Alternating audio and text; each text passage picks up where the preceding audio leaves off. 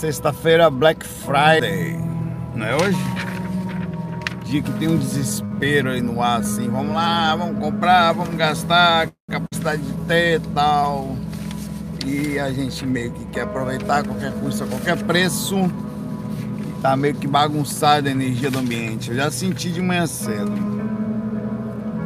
Hoje escrevi um texto, vou começar enchendo linguiça de forma evoluída hoje.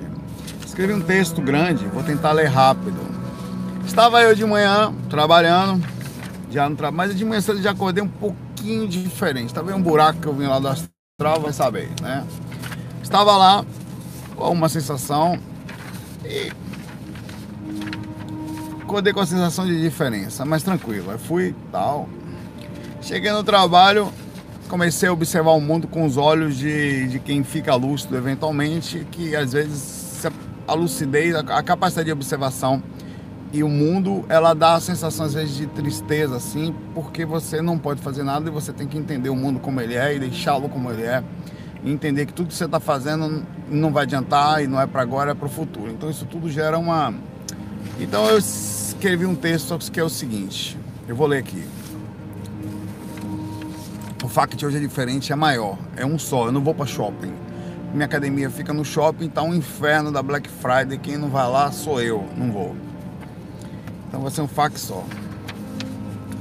É grande. Vamos lá, seguinte. O título eu escrevi, inclusive, no meu site viajastral.com. Esse texto está também lá no Facebook. Tá? Você se sente no passado? É sobre isso. Aí eu texto. Às vezes eu tenho a sensação que estou pelo menos 1500 anos no passado, lugar onde eu deveria estar, ou a sensação que eu não estou no lugar certo. Eu não me sinto superior ao falar isso, mas é que coisas óbvias parecem que estão fora de lugar, fora de contexto. Eu fui relacionando alguns pontos desses que eu fui observando, incluindo a tecnologia e tudo mais, super baixa, tudo é difícil, tudo é complicado, tudo é ainda. Vamos lá, primeiro eu tenho andado muito em hospitais e Constantão esse ano, né? E procedimentos tão duros ainda quase das cavernas são observados. Seres entubados, seres inconscientes, seres cortados, seres sem entender, ninguém sabendo que tem. Cirurgias são feitas, células são deformadas, seres sofrem hospitais e quase que a gente usa o serrote para poder arrumar e lapidar esses seres, esses corpos que lá estão. Inconscientes, esperando os parentes ao lado, esperando alguma coisa, mesmo sem nenhuma fé, as pessoas passam a ter alguma esperança que sabe lá Deus em quê. Violência. O quão violento nós somos, mesmo com, com aqueles seres que se perdem, bandidos, assassinos, estupradores e pessoas que agem de forma antiética ou sem nenhum tipo de empatia. Nós também, como pessoas que nos dizemos corretos ou percebemos, resolvemos também proporcionalmente que eles sofram ou até aspas encontrem justiça através do amor que, que morram às vezes ou que apodreçam o lugar sabemos muito bem que as cadeias, as formas que nós tratamos, não tratam as pessoas, elas saem de lá piores. A gente não sabe o que faz com isso, inclusive. Estamos aí pela nossa inconsciência. Por mais que talvez momentos de consequência para a evolução do que somos, nada me faz entrar na mente que não esteja no passado sobre como tratamos, mesmo quando achamos que, entre aspas, fazemos justiça.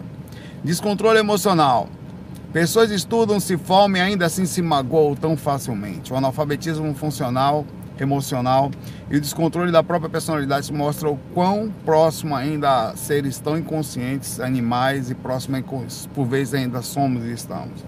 Estudamos para formar pessoas com dinheiro e com ética e não pessoas equilibradas e, e, e, e com boa formação interna. É, Somos presos ao planeta, não sabemos de onde vemos, quem somos, o que fazemos e somos escravos do mesmo, não só da ignorância, mas fisicamente de tudo. Olhamos para o céu, vemos as estrelas, planetas, coisas por todos os lados e não sabemos de nada. Estamos não só no passado, ao meu ver, mas muito, muito distante, inclusive de nós mesmos, pois nem isso entendemos ainda. Quem somos nós? Ninguém sabe responder e rezamos todo dia para que algo lá de fora venha e nos diga quem eu sou ou algo sobre nós. Esforço-me enormemente para vencer as barreiras que pouco ainda conhecem e tão pouco sei, tão pouco acesso e o pouco que vejo é nada. Vejo, saio do corpo e, e, e, e, tenho a mínima sensação do que é a consciência e que não termina com aqui, com a carne, e as pessoas não sabem disso. Isso parece tanto e é quase nada. E tantos vivem inconscientes sobre a mesma pergunta. Continuando, quem somos nós? Ainda meio que apagados, olho para o lado e é claro que ninguém sabe o que faz. Alguns aqui adotam personagens, assumindo papéis, entre aspas, importantes de diretores políticos famosos ou seja, melhorei esse texto um pouco, porque está diferente aqui. O simples vendedor que precisa sobreviver, mas sem entender nada. Nos tratando pelo que nos, entre aspas, tornamos, ou pelo que aparentemente deu para nos tornar, pelo pouco recurso ou pela sorte que tem sido por ter nascido no mais bonito fisicamente, ou mais provido de algum recurso pela família em que você veio. Nós adoramos pelo bem e, entre aspas, de novo, pela sorte de ter vindo aqui rico ou aparentemente aceito. O caso parece ser no, é, o, o, acaso, entre aspas, parece ser a nossa luz em meio à escuridão. E nós vivemos tanto dando valor a nada num mundo de escuridão e quase sem nenhuma lucidez. Seguimos controlados pelo instinto, carentes e acreditando em quase nada pelo, para conseguir nos sentir, entre aspas, vivos ou dar, entre aspas, sentido a isso tudo. Vivemos nossos, vemos nossos parentes indo embora e vamos ficando às cegas, desesperados, choramos pela nossa inconsciência. Claramente aqui é uma passagem, mas pouco entendemos, só nos resta crer, colocar ao máximo a nossa mente alguma coisa para nos dar sentido à escuridão na nossa inegável inconsciência e ignorância nos protegemos de tudo e todos, no desespero que não entendemos bem, juntamos muito, nos separamos em pequenas bordas, casas, em grandes bordas, países, em pequenos grupos, famílias ou em também grandes países, juntamos desesperadamente para o futuro que nem sabemos que chegará ou se lá estaremos. Queremos uma segurança, entre aspas, na idade avançada que nem temos agora e que nem sabemos se lá estaremos. Nos sentimos importantes por nada, como uma chave de um carro balançando, como vidas banais que precisam desesperadamente mostrar que existem, como na linda foto postada na rede com uma mensagem qualquer para se sentir importante sobre a sua própria é, desconhecimento ou não importância. Me sinto no passado, distante do mundo que vejo, num lugar de, de igualdade e respeito. Me sinto distante da falta de sensibilidade, da empatia, do amor desprendido, da compreensão do não julgar, bater ou tirar de alguém, de enganar, mas amar com suavidade, de não deixar ninguém chorando, de entender que somos todos conectados e que aquilo nos afete, de que cada um de nós está conectado e que cada sorriso e choro é compartilhado e não nos percebemos. Por vezes me sinto em um lugar que não sei qual é, por vezes me falta oxigênio para inclusive conseguir processar tudo isso aqui, tento decodificar em palavras como se o tipo de ar que eu acho por aqui não me deixe pensar corretamente. Sinto minha lucidez sendo minada a cada momento. Sinto que somos todos carentes e ninguém se ajuda, ou quase ninguém. Entro nos hospitais, como tenho feito, e ninguém. É, e sinto a minha energia indo embora fortemente, como se existisse uma urgência berrando e quase ninguém vê. Pois estão todos sendo atacados pela essa falta de ar, que é a consequência do momento que todos vivem somente para si mesmos. Num desespero que cria ainda mais essa falta de ar. E aqui agora sem ar, quase agonizando, tentando encontrar o centro, tentando entender, quase gritando por alguém algo, ou sei lá, escrevo. Que época é essa? Onde estou? Quem mais aí fora consegue ver? Quem mais consegue encontrar força para fazer algo e perceber que não é para agora? Você vai fazer e vai se perder, vai ser daqui a alguns milênios talvez. Tenho que parar, estou sufocado, preciso diminuir minha consciência de novo para poder aceitar tudo isso ao redor como normal e entrar no meu mundo de mim mesmo somente como todos. Enfim, esse foi um desabafo espiritual meu de manhã, tá? É, e assim vejo o mundo nessa quase utópica energia que mantém esse projeto aqui em algum lugar do passado. Quem mais se sente do passado aí? Quem mais? Quem mais se sente não daqui? Talvez isso aqui seja o um motivo das depressões, dos suicídios, dos vazios e da não sensação de sentido nessa existência. Talvez muita gente não seja internamente daqui. E tentar achar base para viver na loucura, eu não sei se é certo, mas é a única opção que a gente tem. Ficar lúcido aqui. Vamos lá? Injeção de linguiça forte. É, começando aqui o faca é enorme e tem essa essa essa parte grande aqui, ainda tem um texto aqui de uma pessoa que mandou aqui. Pergunta aqui o Diego Malagoni, por favor, avise aí que começou o FAC exatamente as perguntas. Ó, o, o AC, nossa amiga Cego, umas 10 minutos vai fazer isso. Se uma pessoa com câncer optar por não tratamento de quimioterapia, isso pode ser mal visto pelo plano espiritual e considerado um suicídio indireto? Se fosse comigo, continuou o Diego, eu acho que encararia esse tratamento, eu não encararia esse tratamento Pois até porque acho que os espíritos, se quiserem, eles podem nos curar sem nada disso. Se o câncer veio, é uma aprovação que a pessoa tem que passar. Como você pensa? É um pensamento difícil e baseado, inclusive, nesse texto que eu acabei de ler, é, as coisas, em tese, na nossa compreensão, elas não parecem fazer sentido. Mas também pense da seguinte forma, meu amigo Diego. Tudo que você tem é o agora. Ponto. E o agora de muita gente é estar com câncer. Ponto. Fugir disso talvez seja insensato pela própria reação dela estar com isso aqui e agora. Por qual motivo? Minha mãe saiu daqui assim, repercussão. Ela vai levar isso com ela, porque ela saiu foi muito rápido. Três meses foi embora porque fumou a vida toda. Tá com isso assinado, não estou julgando, é uma questão simples de análise é, até porque há amor de minha parte para ela, eu preciso chegar da forma mais tranquila possível, faz parte da vida dela, da assinatura psíquica dela, e ela vai carregar isso com ela, quiçá vai ter que responder proporcionalmente na mesma, na mesma frequência que ela viveu e fumou ao repercutir isso no seu corpo. E claro, tem todas as dificuldades existentes, faz parte, não é punitiva, mas é de compreensão da passagem. É preciso entender. Meu sobrinho tem câncer tem seis anos. O que, que eu faço? Peço para ele desistir, Diego? Peço para não fazer tratamento? Não, não vai fazer não, deixa aí, porque se a espiritualidade quisesse, ela curava. Como é que faz aí? Abandona a própria sorte? Entende-se aquilo como parte do processo e não se ajuda? Ah, o cara tá triste. Não, isso aí deve ser, se tá triste, é porque a espiritualidade tinha que fazer alguma coisa. Se não fez, é porque não é para ser, então deixa ali para sempre. A gente precisa reagir a gente só tem um agora, eu inclusive falei disso. Você precisa refletir sobre o mar, é um marco. E não tem, eu costumo chamar uma coisa chamada de paz proporcional. É um novo termo que eu estou falando, tá? É, a paz proporcional é o que você dá para sentir de estar lúcido, de equilíbrio naquele exato momento. Porque não é paz, mas é o que dá. É o que eu tenho, é o que você vai ter que encontrar de forma. E não se deve desistir. Infelizmente, como eu falei, me sinto no passado. Os recursos hospitalares da nossa medicina tecnológica ainda são arcaicos, mas ainda já são muito melhores do que eram. Os pacientes quase, em tese, não sofrem mais como antigamente. Antigamente o cara ia fazer uma cirurgia, não tinha anestesia, irmão e tinha que amarrar o cara lá e cortar a parte do corpo lá e botar o, o tumor que está já aparecendo por lá de fora na marra ali e assim era. Hoje em dia já tem uma forma um pouquinho mais equilibrada, onde as pessoas já passam. Sofrem, sofrem, tem repercussões, a gente não entende como é direito. É, é O processo normalmente do câncer é as células que se repetem, se copiam rapidamente, que elas são células também cancerígenas, são atacadas. Então, a quimioterapia, a radioterapia, elas atacam esse tipo específico de células. São específicos tipos de tratamento proporcionais, tem vários, alguns tipos diferentes, mas no geral é assim. Então, por isso que cai o cabelo, por isso que cai a, a, o sistema imunológico, são os leucócitos, são todas as células que se copiam rapidamente, tá? E, e você ataca, quando você ataca, você ataca essas células com o fundamento de atacar e matar todas as células que se ah, multiplicam rapidamente, tá? E com isso você ataca. Não tem outra opção, é o que você tem, tá? Então, uma pessoa, eu acho que não por acaso ela está aqui, tá?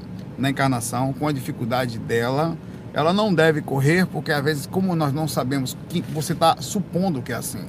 No mínimo é o seguinte: o seu agora é você com a dificuldade. Correr dela não vai resolver sua situação. Pelo contrário, talvez leve você para o mundo espiritual com uma coisa que você estava resgatando aqui, ou seja, entendendo, compreendendo uma repercussão que vai continuar assim nada, isso só postergou, vai ter que fazer lá na frente, tá? Então é melhor ou em outro planeta, ou em outra situação, ou esperar a hora certa e continuar ali com aquilo ali por um tempo até que se possa resolver. Se tudo que você tem é isso, assume seu tratamento. Se você tem a dificuldade agora, se você está no momento é a medicina que tem.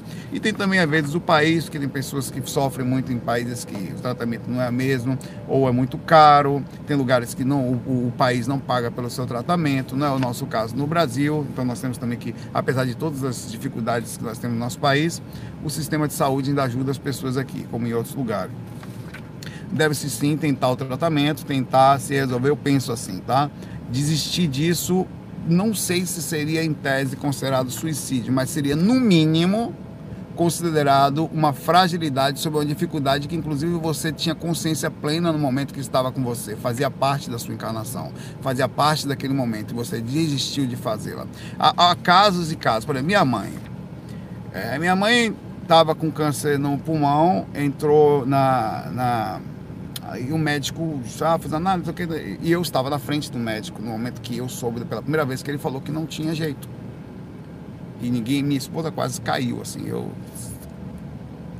entrei em contato com ele. Olha, não dou três meses, médico falando na minha frente. Isso um pouco antes, eu já, já tinha visto isso em projeção, né? Aquilo também, toda gente, quando você pega uma coisa que você tinha visto e. Aí. É, aí como é que faz? faz não, ele tem que fazer o tratamento, é a única forma. Só que ela não teve nem quadro para fazer tratamento, que é um mínimo de segurança física para poder entrar no tratamento e ter uma repercussão daquilo, tá? É, mas mesmo assim deve se tentar. O que se pode tentar? Ah, mas a sobrevida tal. Em algum momento sabe que não tem mais nada a ser feito.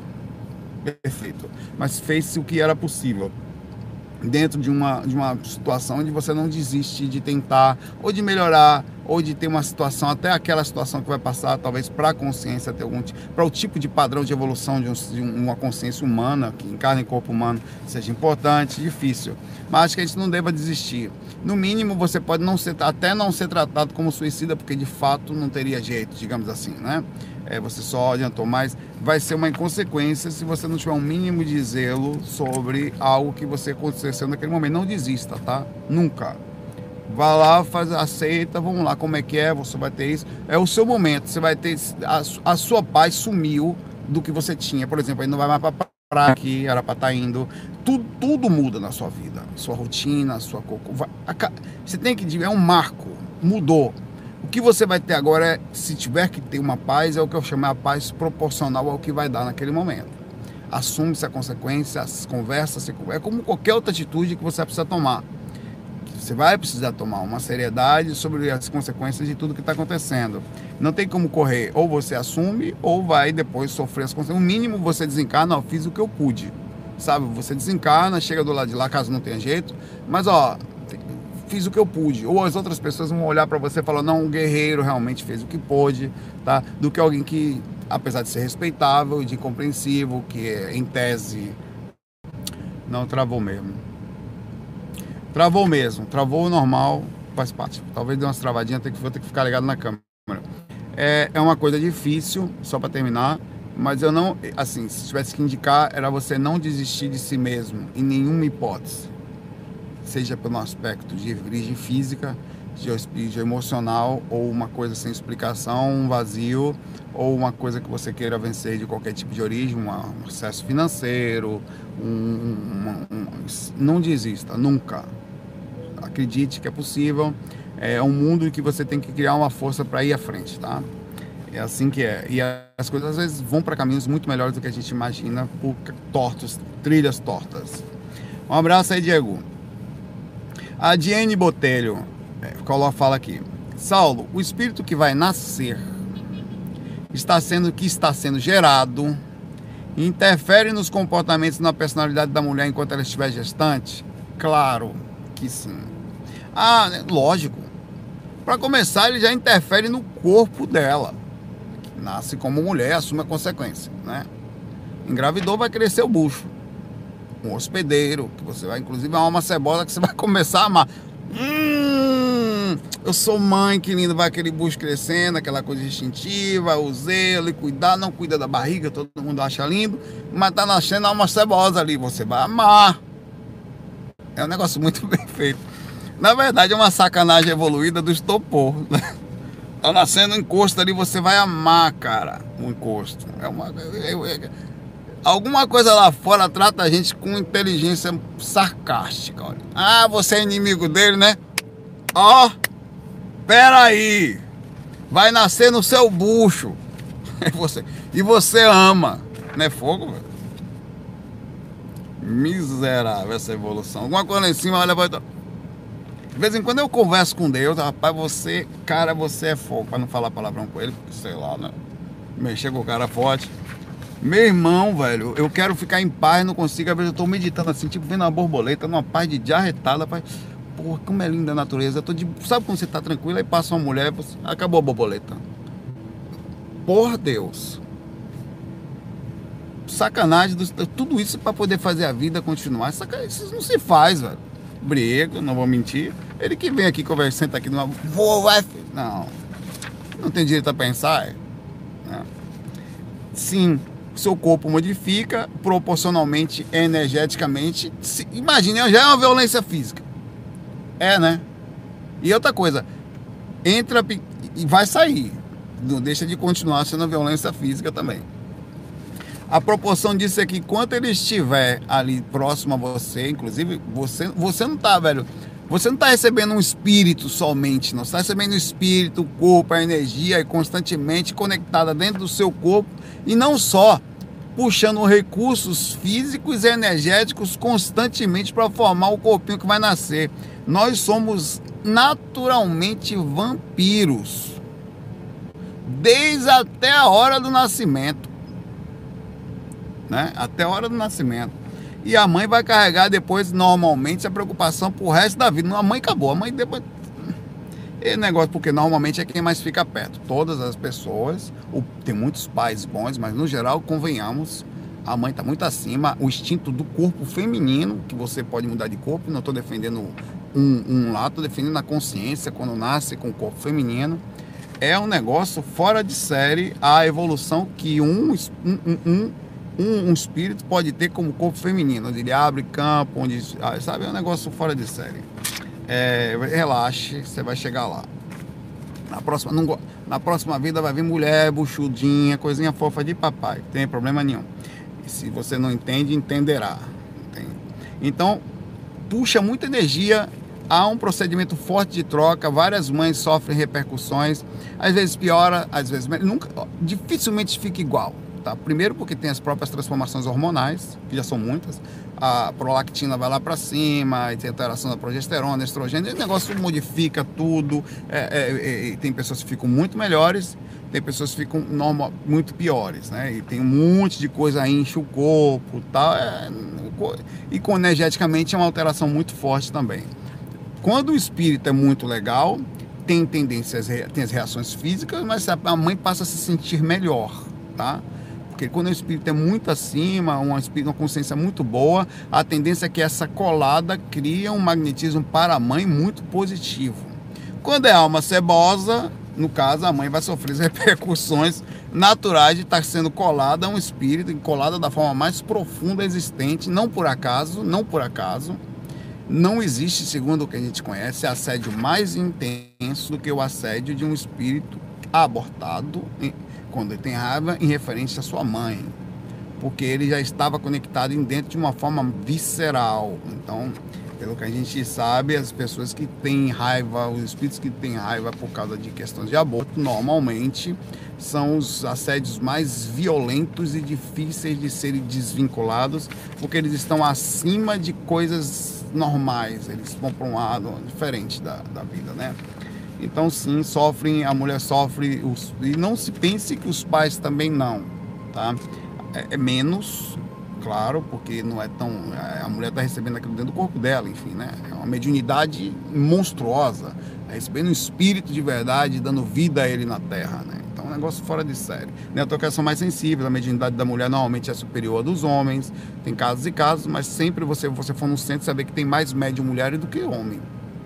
Tem um caso ou outro aí que realmente os homens fazem mais sucesso, tal, Chico Xavier, Edivaldo Franco, se for ver o um negócio até. Né? Mas tem as médiums não ficam atrás, tá? Ela, se você for num centro espírita trabalhar, 70% é mulher. As, as, mulheres são mais médios do que os homens, são mais sensíveis tal. E se você pegar os homens que são médios, eles são mais afeminados. Para ter sensibilidade, você tem que estar mais no meio, senão você não vai para frente. A sensibilidade é uma coisa importante. A gente tem que ter essas besteiras aí de, de a, a, visão da coisa, normalmente é, dificilmente você pega um, grande médium que não é muito sensível, que não tem um lado feminino, mas aflorado. Não tem como. É, é parte da evolução espiritual, não é defesa de lados, não. Você se preocupa que troca. Tá? Muito forte. Um abraço aí. O Lu Fly fala aqui pra gente. Pois é, pessoal, percebi uma coisa. Assim que começamos a perceber a verdadeira realidade do que acontece nos bastidores, lá vem. Lá vem. Eu também encerquei Lourenço hoje aqui, tá tudo permitido hoje.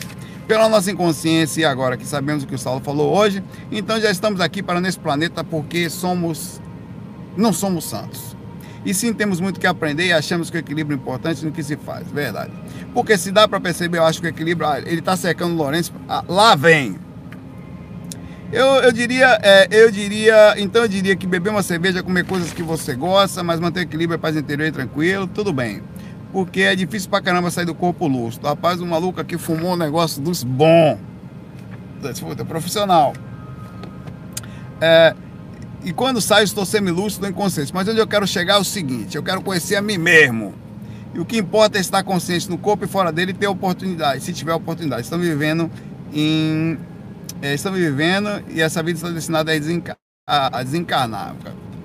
Ele pergunta aqui, depois dessa viagem da maionese evoluída da montanha do orégano subalto, o seguinte: Qual é a razão de viver tudo isso? Desenvolvendo desenvolvimento próprio, levar amor e experiência para nosso futuro cósmico, tanta coisa, enfim. Ele, ele, eu acho que você estava captando, viu, Lu? Que eu captei também aí. Você não percebeu mas tem uma energia no ar desse negócio de, de, de, da própria Black Friday, talvez, do fim de ano, essa coisa de consumismo.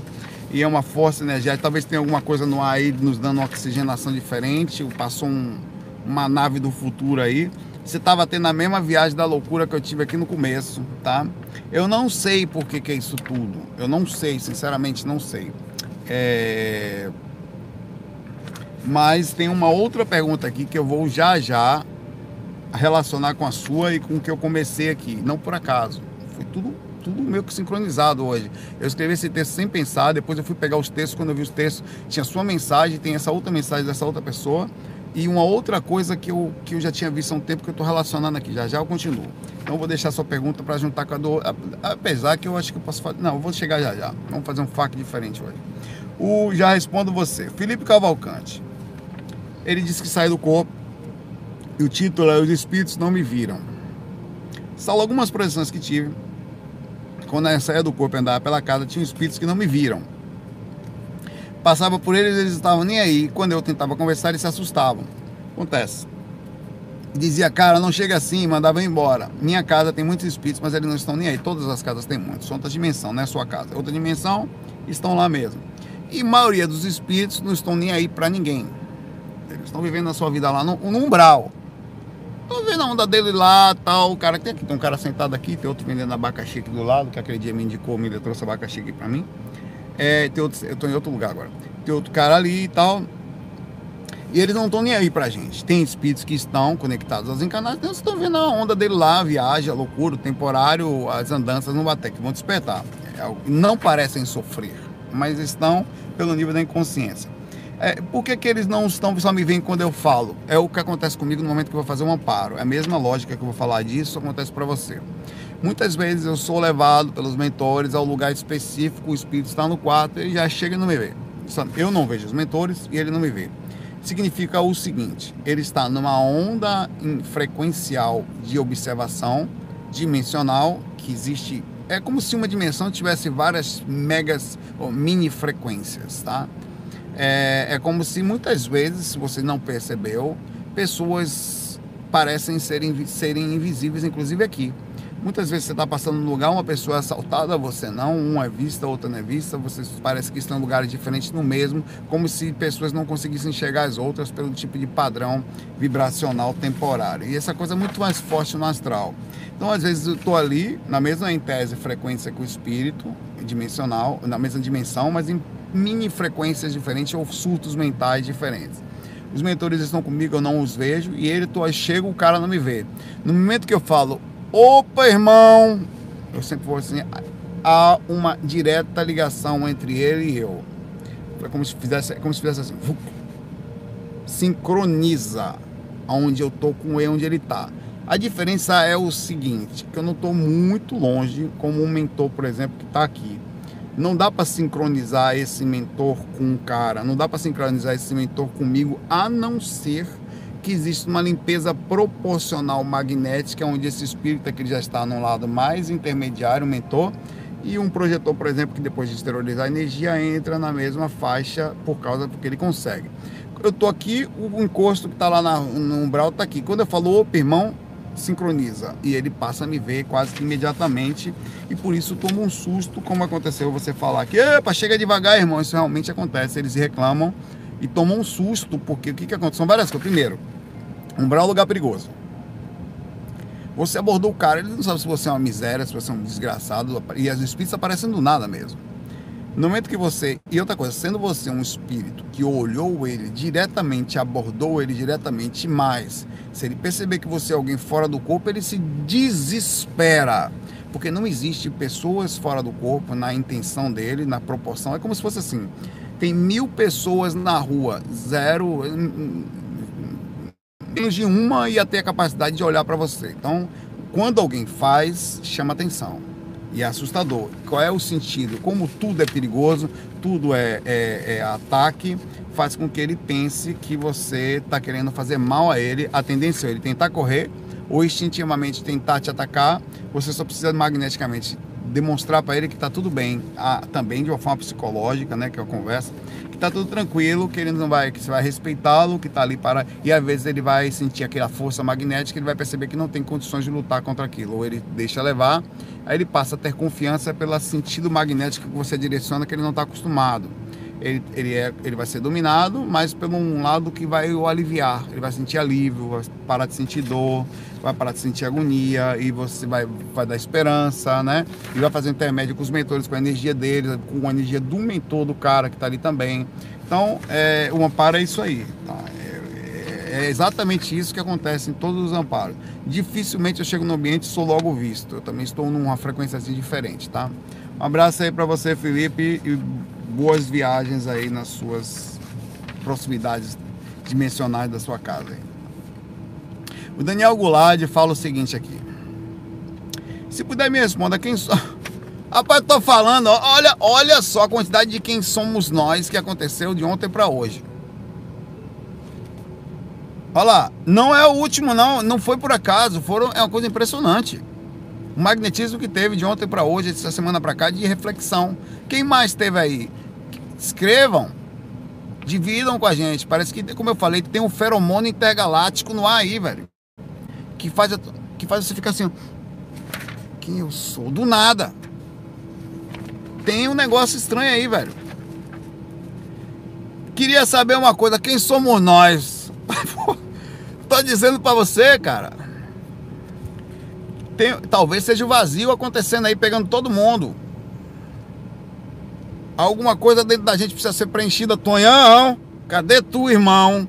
Nos preencha, talvez diminua a nossa lucidez para um lado para dar algum sentido, mesmo que nenhum. Temos uma série de hormônios que influenciam em nosso comportamento. Herança genética, lá vem, viu? Senta que lá vem história. É, aconteceu comigo aqui, eu tenho duas páginas de texto aqui que eu escrevi também. Não aquelas apenas dos nossos pais, mas da humanidade inteira, registradas em nossas células. Temos traumas de infância, temos condicionamentos na nossa sociedade, repetições de padrões culturais, perceba, enfim, montão de trem que vem da matéria, quase a lei da miséria aqui, também poderia ser, né? E influencia em nossas ações e atividades. Também temos espíritos abafados nesse rivotril cósmico. Meu Deus! Afinal, Saulinho, quem somos nós? Hum. Eu tô sentindo que existe uma certa maconhada sendo distribuída por entre nós. A oregonótica nos pegou um feromônio incompreensível que vem de longe. Você está sentindo um vazio seu precisando ser preenchido? Hum, não sei, irmão. Não sei, mas essa talvez seja melhor até não ter resposta. Porque você vai continuar pensando. Porque se eu te falar que nós somos feitos para ser preenchidos por Tonhão, você pode se sentir suficiente e buscar por isso. Aí pare, não, achei o meu ideal. Não é, não é isso. Não sei o que é, para ser bem sincero para você. Eu gosto desse tipo de questionamento também, apesar de muitas vezes não levar a uma sensação de tristeza, de vazio, porque você não encontra ninguém como você, você não encontra pessoas que pensem como você. Você às vezes é, aí mistura todo esse questionamento com a nossa carência. De repente você não sabe mais se você quer abraçar alguém, se precisa ser abraçado, ou se você só quer conversar, ou se você não sabe, mas mistura tudo. E a sensação de, de, de falta de oxigenação, que é cada um viver só para si mesmo, como esse desespero agora de pegar coisas para levar para dentro de sua caverninha. Tá todo mundo pegando, deixa eu comprar essa televisão, eu quero levar para minha caverninha. Oh, tá tendo um negócio barato ali, eu vou pegar para levar para minha caverninha, velho. Todo mundo quer levar coisa para caverna, cada um querendo suas coisinhas, deixa eu botar mais coisa, organizar minha caverninha. É, e isso cria um vazio, porque você vai ficar lá dentro da sua caverna vazio, velho. Né? É um negócio estranho, velho. E talvez seja por isso que a gente está questionando tanto. Esse fim de ano cria isso. Natal, tal, né? E é o vazio que está acontecendo. É, o Peterson pergunta, não sei. Sua pergunta também vai estar relacionada junto com a pergunta do, é, do Lu Fly, a sua, a minha e a próxima que vai. Não é a dele ainda não, viu, Lu? É a próxima aqui.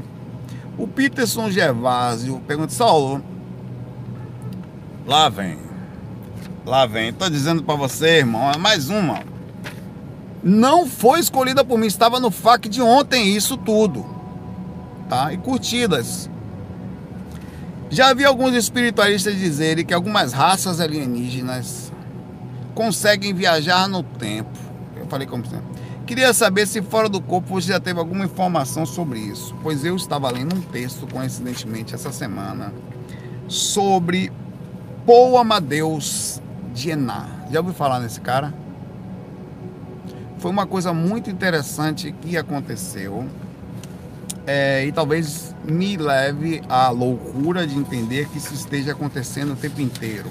E nós, por isso, voltamos loucos porque não conseguimos perceber. Esse camarada era um professor alemão na Universidade de Zurique em 1921. Tá? Paul Amadeus Diená. Ele teve uma doença que na época foi um surto chamado encefalite letógica, certo? Que deixava as pessoas em coma, com sono, se dormia. Tinha alguns outros repercussões da doença, mas em fundo as pessoas dormem e somem. Achavam-se que na época que essa doença era devido ao estresse da Primeira Guerra Mundial, tá? Que era muito forte e aconteceu muito com pessoas que estavam na guerra, como se elas estivessem fugindo ou alguma coisa acontecendo. Pois esse cara entrou nesse coma por um ano e ele se voltou depois de um ano, dizendo, ele era um professor, tá? Então não era um cara qualquer, era um professor que tinha sido ninguém não entendeu como, entrado numa fusão consciencial com um homem encarnado num corpo de, em 3.906. Tá? Exatamente o que você ouviu. Ele era de 1921. Ele teve essa doença chamada encefalite letógica e entrou num corpo em 3.906 e ele trouxe de lá e ele voltou depois a dar aula tal ele tentou divulgar quem divulgou essas informações ele morreu pouco tempo depois é, foi um aluno dele, em que ele trouxe previsões para o futuro sobre. Ele sabia tudo, foi contado a ele, a família dele de lá entendeu que ele não era daqui, não era mais a mesma pessoa, é a fusão que ele teve, entendeu que ele tinha vindo do passado e explicou para ele lá tudo o que aconteceu desde o momento que ele viajar, pois é. Até, até aí todo mundo pensava, os ateus e tudo mais, que era um, um evoluído, uma loucura, uma loucura que ele teve. Mas as provisões do futuro dele eram o seguinte: diz que entre o ano de 2000 e 2300, a humanidade sofreria com guerras apocalípticas, falta de comida, destruição do meio ambiente e superpopulação. Certo? E nós estamos nessa época. E ele está em 1921. Nós estamos com 7 bilhões de pessoas no mundo. Estamos, não tem ainda as guerras apocalípticas, esperemos que não chegue, mas é, a gente está com algum aspecto já de cuidado e preocupação com a comida, muita gente realmente com dificuldade. Estamos com preocupação com o meio ambiente e próximo. E diz que. Aí ele tem mais. Ele disse que na história que ele voltou lá, da maluquice que ele viu, que em 2004, em 2204, daqui a 200 anos em média, Marte iria ser colonizada por 20 milhões de pessoas, tá? Ele falava, mas que não ia dar certo, ia acontecer um desastre natural, ia morrer todo mundo lá, em coisa de 60 anos depois morreriam todas as pessoas, fazendo que a comunidade nunca mais tentasse colonizar até aquela época que ele estava Marte. Ele disse também que no, no ano de 2030, lá vai a loucura dele. Então por isso que eu estou falando da sua pergunta, como, como o negócio está interessante hoje. É, como eu me sinto no passado, inclusive, engraçado, né? No ano de 2309, países ficariam em conflitos, causando uma terceira guerra mundial, 2309, que seria devastada, acabando com as civilizações e quase toda a humanidade. A guerra iria durar 100 anos e a humanidade, então, enfim, iria despertar. E aí, depois de um tempo, haveria um parlamento mundial em cerca de 2.396, ele tem as datas, tudo. Cara, o livro dele é enorme, os escritos dele do diário são enormes. Se você tiver interesse, procura por aí. Paul Amadeus de Enar, tá? Sobre isso que ele fala. E que depois não teria, ainda assim ia ter problema, que a humanidade só ia começar a mudar, melhorar. Pessoal, estamos no passado.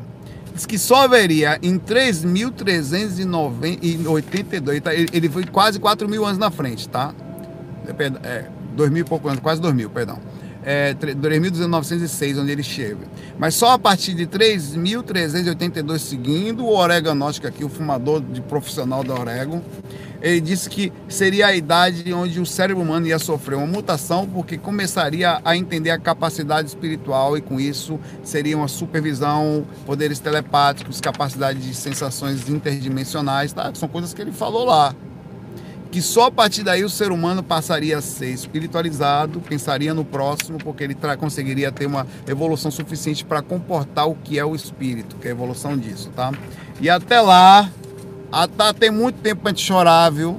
Muito tempo para gente reclamar aqui. Então, sobre a sua pergunta, será que existe possibilidade de ter viagens no tempo? Eu creio que sim acho que, que aquela ação como aconteceu aqui, talvez isso esteja acontecendo o tempo inteiro. Esse aqui foi um exemplo lúcido, mas esteja acontecendo a gente quer agora se é verdade é outra história, né? Isso aqui são visões que o cara falou lá e não seriam nem previsões. Ele foi lá e viu e voltou. Ele não viu daqui, ele viu lá. Né? Ele viu o passado da gente. Quando ele voltou, ele se sentiu no passado e passou a viver meio que sem sentido, dando voltou a dar aulas para poder sobreviver aqui no passado, segundo ele, como ele vivia, lembrava de tudo. Enfim, pode ser que os alienígenas que consigam viajar no tempo sejam nós mesmos vindo de lá de trás para poder, ou talvez não existe, o tempo seja relativo por isso. Nossa consciência pode estar em vários lugares ao mesmo tempo.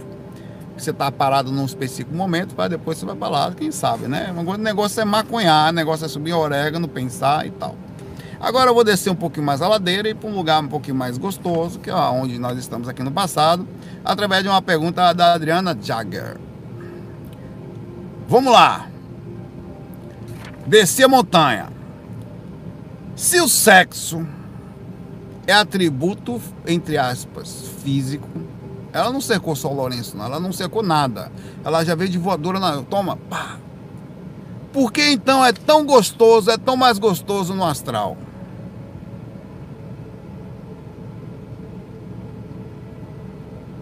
Eu tava onde mesmo? 3.906, né? Hum. Voltei para cá. Pelo, pelo seguinte fato, a consciência e as sensações da consciência, elas são muito superiores à sensa... no astral do que as sensações no físico. Ainda que atributos físicos sejam, em tese, feitos só por atributos para nascimento de bebês, aqui, para a vida continuar. Mas uma vez que a consciência que precise utilizar atributos que sejam físicos e sintam as sensações muito mais intensas do que a repercussão da limitação física, ela continue também sentindo em tese o sexo e as impulsionalidades dele através. Por exemplo, o sexo no inconsciente é muito mais forte do que o sexo no consciente. E eu não estou falando aqui ainda de espírito, pode estar em conjunto, pode estar implícito, né?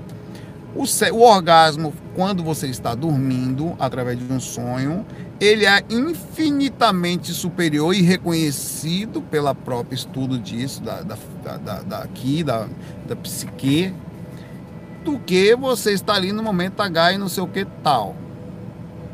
Tá?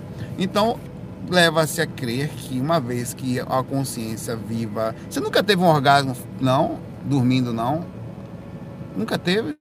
Ah, meu irmão, você precisa sair do corpo mais, porque você vai ter ainda acordado. Você nunca teve uma encoxada gostosa de um sucubus ou um incubus em você, não? Nunca, meu irmão. Eu vou contar uma das experiências gay mais legais que eu tive até hoje. E é tão estranho porque você nem gosta da miséria. Tava eu fora do corpo uma vez lúcido. Lúcido. Me lembrei por acaso dela aqui. Um anão, tipo um gnomo, velho. Um gnomo. Cara, foi coisa de dois segundos, velho Sim, velho. Ele agarrou meu corpo astral por trás, colocou o grosso por dentro. E eu senti um prazer que eu nunca tinha sentido na minha vida até então. E olha, eu vou. E aquela época foi quando eu pensou, foi um gnomo gostoso do astral. Eu voltei pro corpo com aquela sensação ainda prazer da desgrama, velho. Eu, velho, eu sou gay. Eu sou. E você não é. Você bota. Um gnomo, velho. O gnomo, para você ter ideia, o gnomo, o, a, eu acho que a, a, mandioca do gnomo devia ser no mínimo do tamanho dele, que ele devia ter uns 30, um negócio desse tamanho, assim, pequenininho, né? E agarra você, o braço dele, quando ele agarrou, ele nem abraçava a sua barriga toda, ele pegava uma parte só assim, pá, coxou assim. Então, você fala, velho, eu não sou nem isso, nem a, nem a cola aí. Você volta, você volta pensando, gnomo quer me, gnomo me pegou, gnomo e você e de repente você se pega no Google procurando gnomos dotados do astral. Você pô, não acha nenhum, só imagens horrorosas. Você fala, como assim, velho? Pô, é a coisa mais ridícula, você fica, será que tem alguém olhando, pesquisando isso aqui? Que você fica. Quando é que eu vou achar uma miséria dessa? Eu vou no centro espírita perguntar. Rapaz, é o seguinte, por acaso, você sabe nem como é que eu vou perguntar? Alguém já foi aqui no astral tal? Sabe um ser menor? Como assim? Não, rapaz. Hum, você não sabe como é que você fala um negócio desse ali. Irmão, você quer falar o quê? Você não, um gnomo me comeu. Ah, tá vendo aquela sala ali? Desobsessão. Ali, na fila, tal, passa. Depois você fica assistindo Evangelho no lar e senta aqui para assistir 340 palestras durante o ano que tem. Aí a gente dá uma analisada posterior em você aí. Tô no passado, irmão. É fogo. Mas é por causa disso, a intensidade no astral, a intensidade no inconsciente não se compara, ainda que seja um atributo físico. Quem faz a coisa é a consciência. A consciência ela tem a limitação física, por isso ela não vai muito profundo. Um amor ele é muito superior a qualquer outra coisa que você sinta aqui. Por mais que você sinta aqui, lá é muito maior, tá? É isso aí. Vou voltar para o futuro aqui. Vou descer a ladeira, agora vou subir de volta. É... O Renato Barros pergunta aqui. Saulo, tudo bom? Eu sou tal, não sei o que, vamos lá. Eu tenho uma pergunta. Em alguns fax você relata que em certas cidades espirituais os espíritos podem voar e em outros lugares isso não é possível. Como funciona isso? O que determina se um espírito pode voar ou não? Você já visitou? Depende se ele tem brevet. Tem que ver, porque voar sem, sem sei lá, se está com a carteirinha de voo em dias no astral, tem uma fiscalização. Você já visitou alguma cidade espiritual na, na cidade, na literatura espírita? Se qual cidade de sua prisão? Nunca fui no nosso lar. Fui uns buracos em algum lugar, tá? mas não fui lá. Não, não, fui em várias cidades. Não sei. Algumas deles falavam nome, mas sinceramente eu nunca consegui me trazer um nome assim para falar ó oh, tal. Tem algum. É, o que acontece é o seguinte: não é que pode voar em lugar e outros não podem. É que tem dimensões que você não voa. E tem outras que você voa assim, tem outras que eu pensava que eu, que eu podia voar e eles também, a, a dimensões, por exemplo, mais densas, eles usam veículos. É, você, por isso, você não fica voando para lá e para cá. Tem muito mais rápido, você não gasta energia tal. É, e depende da frequência. Na, na verdade, quando eu falo cidades espirituais, não necessariamente significam ser colônias espirituais fechadas dessas ditas em livros espíritas. São cidades do umbral mesmo, como aqui. E você não necessariamente sai voando facilmente nela, porque tem como está a energia do momento, como é que está o ambiente que você está, com, como é que está a média a, a, a, da, frequência que você está ali, como é que está a sua própria energia com o projetor astral. São muitas variáveis aí que vai fazer você conseguir ou não voar. Normalmente dentro de uma cidade mais equilibrada, você voa e voa fácil. Tá? E não é esse o problema. Normalmente no umbral, a partir da segunda dimensão e você estando com energia limpa, você consegue voar com alguma dificuldade, mas não tem muita influência. Você consegue, eu por exemplo, muitas vezes decolo por aí, sempre que eu estou muito alto, tenho medo de cair, porque eu não tenho um voo muito fácil, não. Porque você está voando, às vezes está massa. Aí você vai indo, vai indo, vai indo, do nada você passa por um lugar que é tipo a pirambeira mesmo, um, um abismo, um buraco da desgrama no meio de uma montanha. Aí dali já começa, sabe, no lugar mais ou menos já começa a descer para o alto umbral. Aí você o voo já fica complicado.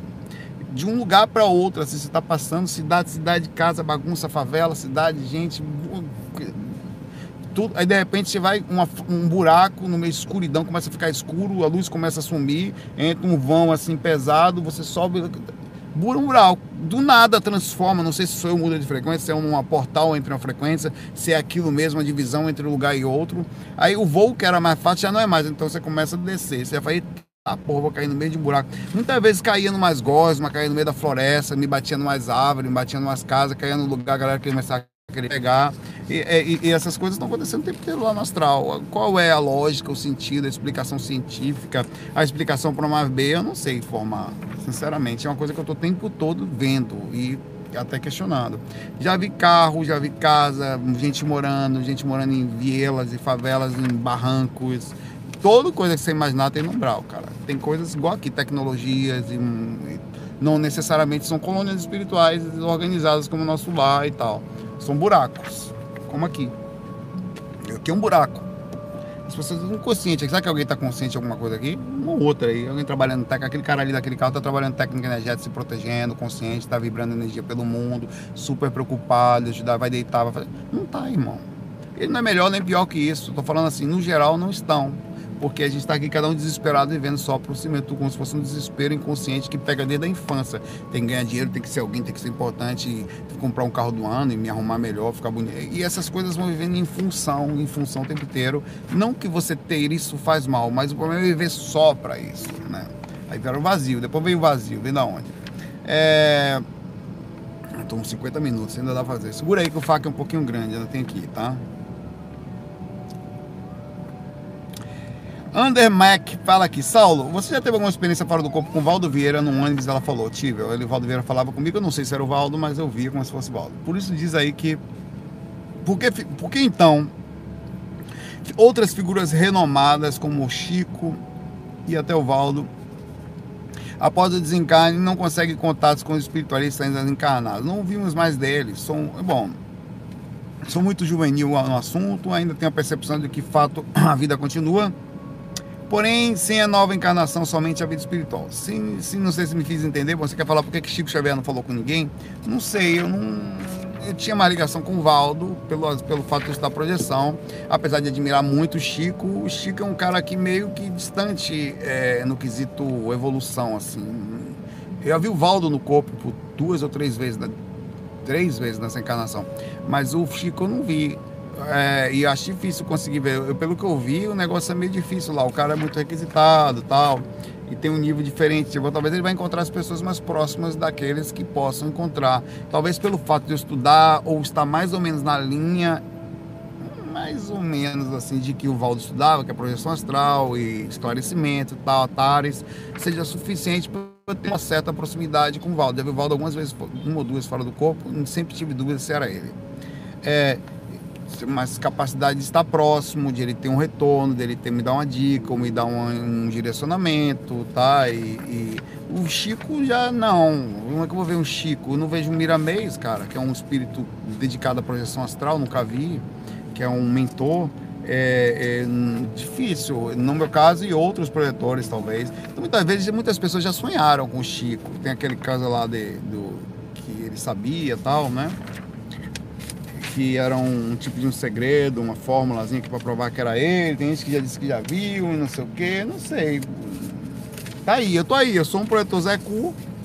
Se aparecer, eu vou ficar desconfiado. Só fica para lá, fala o que você quer, talvez por esse motivo, a minha frequência, a forma como eu fico. O cara é um cara normal. O Chico, velho, pelo que ele fez nessa vida, não tem como o cara ser normal, né? Seres meio assim, colocar no meu devido lugar, não porque eu queira me diminuir para que é porque é fato mesmo. Bom, eu tenho uma última pergunta aqui, é bem grande, então uma carta que eu vou ler de uma pessoa, tá? De uma anônima, tá no FAQ de ontem. É, são, se você tem ideia, não tenho paciência, tá? Mas é bem interessante, aconselho você a ouvir. Aqui. E vamos lá. Saulo, eu me tiro uma grande dúvida. Eu tenho 37 anos hoje, sou do gênero feminino. Há exatos 10 anos eu fui garota de programa prostituta. Nasci Saulo, nasci relativamente a família em condições financeiras razoável. Mas uma família toda, entre aspas, errada, ela fala aqui, segundo a minha ignorância na época. Uma família extremamente desunida, cheia de mentiras, pai e mãe com várias histórias de casamentos e filhos com outras pessoas, aonde desde muito jovem falava para mim mesmo que um dia iria embora e assim mesmo eu fiz. Fui embora da minha casa e, e acabei entrando no mundo da prostituição onde adentrei nesse mundo. Não cheguei a ser garota de programa de rua, mas sim de casas de luxo de sites da área. É, tudo foi apenas para o meu sustento. Claro que nada justificava, tal. Muitas coisas são pensamentos dela aqui, tá? Então só tô lendo. Mas na época foi o que me fez sair daquele mundo onde eu vivia, entre aspas, minha família. Acabei ganhando bastante dinheiro na época, nunca me envolvi emocionalmente com homens casados, só saía por dinheiro, não beijava, nem expressava sentimentos, saía inclusive com mulheres clientes que igual me pagavam, tudo era um grande comércio, saí com famosos e famosos, em minha beleza para obter meu lugar ao sol. Meu bordão era envolvo todo mundo, mas não me envolvo com ninguém. Minha mala, entre outro bordão dela, minha mala não na, na minha mala não carrego nem saudade, nem preocupação, fecha aspas. Viajei o Brasil quase inteiro e fui para fora do Brasil também. Sempre tive sorte, pois nunca me vi em desespero financeiro, nunca usei droga e nunca paguei, peguei nenhuma doença. Sempre fui honesta, para, pois para mim já, já bastava o karma de ter me tornado prostituta. Daí a celadra ou uma droga, isso já saía fora dos meus princípios. Daí então acabei na faculdade, estudei e hoje atuo na área que fez faculdade. Já saí de noite, já faz alguns anos, já saí da noite, perdão, já faz alguns anos. Acabei me casando com uma pessoa que conheci posteriormente, na minha vida passada. Pessoa essa que eu falei toda a verdade do meu passado e me aceitou assim mesmo. Sou fiel, eu jamais trairia meu marido. Sou uma pessoa como qualquer outra nesse mundo. Acordo cedo, ganho meu dinheiro suado. Não dá para dizer que na época não tenha sido suado. Ela dá risada aqui de brincadeiras à parte. Trabalho difícil e humilhante. Tenho uma vida normal, sou uma pessoa normal. Mas enfim, a minha grande dúvida é: eu tenho todo esse histórico para ter tido e ter atuado em uma vida sem prosperidade. Para minha surpresa, nada disso acontece. Eu tenho uma vida financeira super boa, tenho um carro do ano, tenho um marido maravilhoso, em casa meu trabalho é super bom e financeiramente também. Eu tenho saúde, sou financeiramente e fisicamente bonita. Ou seja, sofro com isso. Ou seja, sofro com isso. Ela sofre porque, em tese, deu uma pausa aqui, ela deveria estar sendo punida pelo que ela fez na cabeça dela aqui, tá? Pois às vezes me culpo por ter escolhido a vida horrível e mesmo assim nada de infortúnio cai sobre mim. Exatamente, tá vendo? Tenho tido uma pessoa. Tenho, tenho tudo que uma pessoa pode desejar na vida. Eu passo na rua, olho pessoas que não têm nada para comer, alguém que é super pobre e vive na miséria e passa sofrimento. Na verdade, deveria, quem deveria passar era eu. Pois eu sim tenho todos os pré-requisitos para sofrer, afinal, eu fui uma prostituta. Saulo, o que você poderia falar para mim, assim como todas as escolhas da vida, e mesmo assim as coisas sempre ficam bem para nós? Aonde está o karma? Eu pagarei quando morrer? Ou meu karma não é para minha vida, família toda? Pois não tenho hoje mais ligação, isso me deixa triste muitas vezes, pois eu é como, é como se estivesse morta para os meus pais, pois eu mesmo não me aceito a vida que eu escolhi no passado. E você me pergunta, você é feliz hoje? A resposta, sim.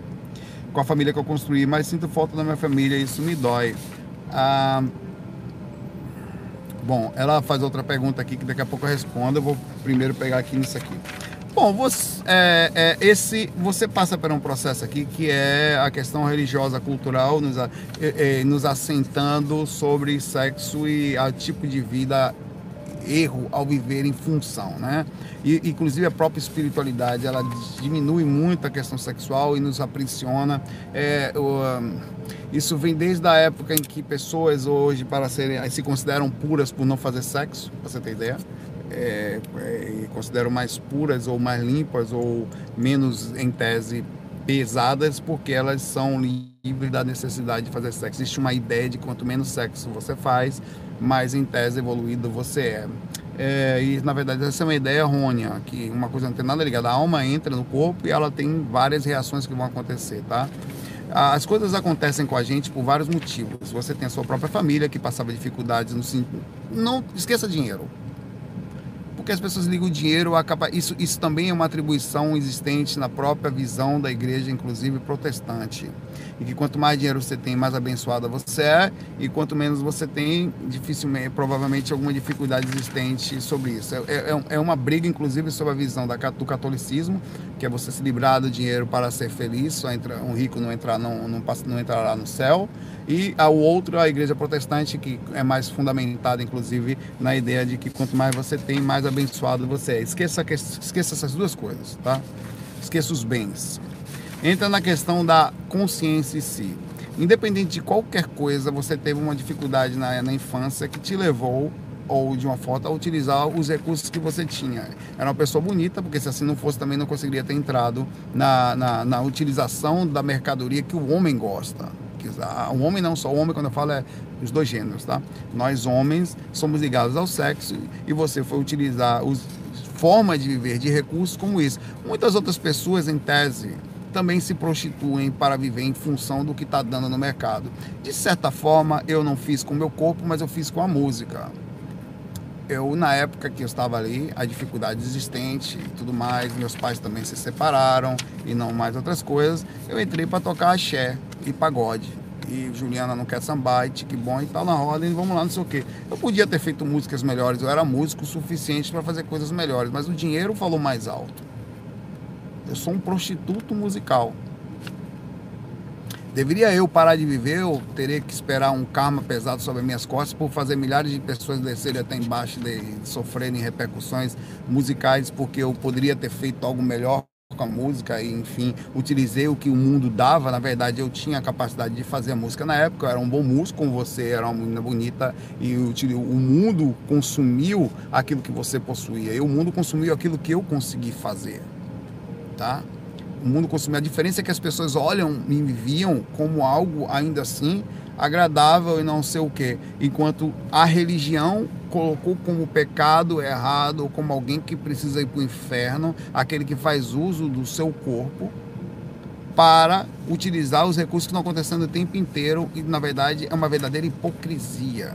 Porque várias pessoas hoje utilizam fontes de prostitutas de ideias e tal, e hoje em dia, às vezes, inclusive, as pessoas sentem coisas e fingem não sentir, como muitos padres e por aí que se perdem, inclusive mexendo com crianças, para elas conseguirem se controlar no sentido da sexualidade.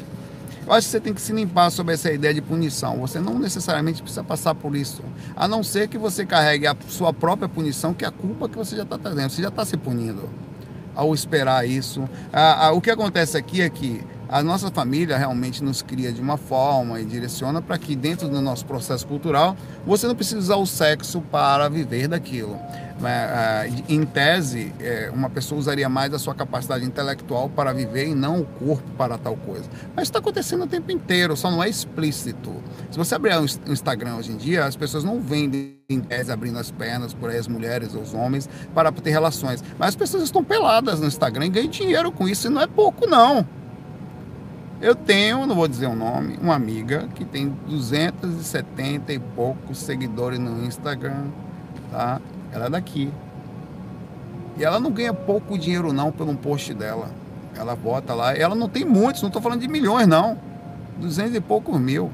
Custa cerca de 2, 3 mil reais um post dela com um biquíni aqui de uma loja aqui e tal. E bem pelada na rua, não sei. E às vezes quase. E, e, e as pessoas estão pagando por isso. Aí eu pergunto, ela vai se culpar também, no caso dela, tá, já se aceita isso, apesar de ter um monte de problemas sobre a situação também. Se você não sabe, é só para dizer uma outra forma de merchandising, claro, indo um pouco mais a fundo, mas saindo do assunto, o Instagram mais caro que tem no mundo, aparentemente, é do Cristiano Ronaldo, onde um postzinho dele com um simples tênis de alguém custa quase 2, 3 milhões de euros. É uma coisa absurda, assim, tá? Uma foto ele posta uma foto com um tênis. Isso também é uma forma de se vender, só que só não tem um corpo envolvido ali, a se aceita assim. Ó, limpe-se ideia disso. Você não precisa passar por nenhum problema. Você já sofreu as suas próprias reações, que já foram seus próprios karma, ao ter que. Aí é o problema. Aí mora o problema ao ter que se relacionar com pessoas que você não sabia qual é o nível de energia, quantos encostos ele tinha, quantas energias não só se aproximaram de você, mas invadiram de verdade o seu corpo, que é uma coisa mais profunda. Quanto você não sofreu só você sabe disso. Você já carregou por si só o seu karma, liberte-se desse conceito. E o que acontece aqui com a sua família não nada mais é do que falta, me desculpe, me desculpe, me desculpe, de amor por você. Quem ama eles é, é, supera qualquer tipo e tenha paciência com eles, porque às vezes a ignorância em forma cultural ela cega as pessoas a ponto de elas estarem sofrendo horrores nos seus orgulhos.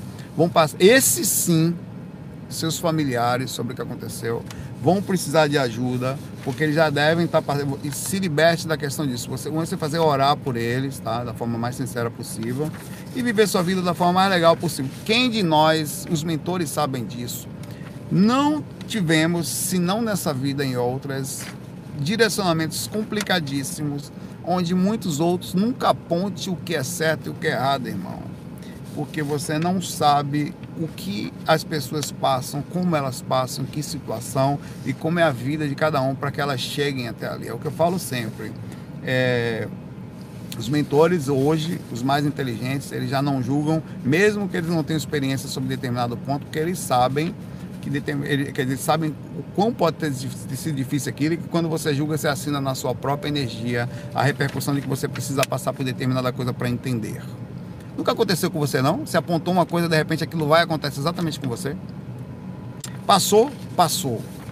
Todos nós erramos, todos nós acertamos em pontos diferentes, em situações densas ou complicadas. O problema é o quanto de erro você fez para o. Ó, duas perguntas para terminar sua cabecinha aqui, tá? Fez mal para quem? Para você? Tudo bem, concordo. Ao se relacionar com outras pessoas o tempo inteiro, você fez mal para você. A segunda pergunta, fiz mal para os outros? Talvez no aspecto da honra deles, da forma como eles foram, tá? Você tem que se livrar da culpa, do peso, partindo do princípio que você está andando corretamente no sentido de não fazer mal a você nem a ninguém. E sobre os outros que não conseguem interpretar direito, que são a sua família, ore por eles, levando o melhor amor possível para eles, não o julgando da mesma forma como você talvez não queria ou não ter sido julgada pelas atitudes que a vida te levou a estar lá, por necessidade ou não, pelo que deu para fazer baseado no seu corpo. Você teve a sorte de ter tido corpo bonito, podia não ter tido, né? Eu tive a sorte de poder ter conseguido fazer música, podia não ter tido.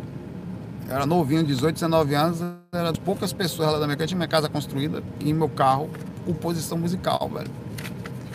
Qual é o certo, qual é o errado? Não sei. Ah, povo devia me culpar? Não. De jeito nenhum. Podia ter feito uma coisa, podia, não queria dar certo. É o que deu para fazer, irmão. Certo? Ah, para finalizar essa mesma pergunta aqui, agora é a seguinte: Você se arrependeu da vida que escolheu no passado? Eu só posso, eu sou hoje, a minha amiga. Eu sou hoje o que sou pelas escolhas que eu fiz no passado. Se foram certas, se foram erradas, eu não sei. Então, não posso me arrepender eu vou tentar, o que eu errei, eu vou tentar não fazer mais, direcionar para o caminho certo. Mas talvez se eu não tivesse sofrido tanto, chorado tanto, errado tanto, não teria hoje a visão que eu tenho. Então faz parte. Talvez eu. Quando eu falo em culpar, em desculpa, é me desculpar também. Então eu tenho que entender o que eu sou. Aí a resposta dela aqui. Do fundo da minha alma eu não me arrependi, pois foi a solução viável da época. Desculpa, mas é sincero, ainda não sinto arrependimento. Ela fala triste isso. Esqueça isso. Pare de se culpar, tá? olhe para frente, liberte-se disso, porque só se pode voar e a culpa é uma âncora sem essa âncora nas pernas, senão você vai ficar presa dentro de si mesma. Liberte-se, seja feliz, suave, tranquilo, siga em paz, levando luz e depois de toda a experiência para quem precisa mais. Não viva só para você, leve essa experiência para outras pessoas, ajude elas esclarecendo-as e tentando fazer da forma mais suave possível que elas também se sintam em paz, como eu tento fazer com você agora. Galera, um abraço para vocês. Hoje é sexta-feira, Black Friday. Vamos comprar! Vamos gastar, meu irmão. Vou aí, que rapaz, eu, eu vou me mandar um vídeo aqui das lojas americanas aqui. Que era a caixa para já hoje, um amigo era para tudo, as pessoas desesperadas correndo. Eu falei, eu que não vou lá, meu irmão. Bora gastar, bora fazer alguma coisa, bora se desgraçar nesse umbral, não tem o que fazer, estamos no passado, estamos medianos aqui. Em época medieval, irmão.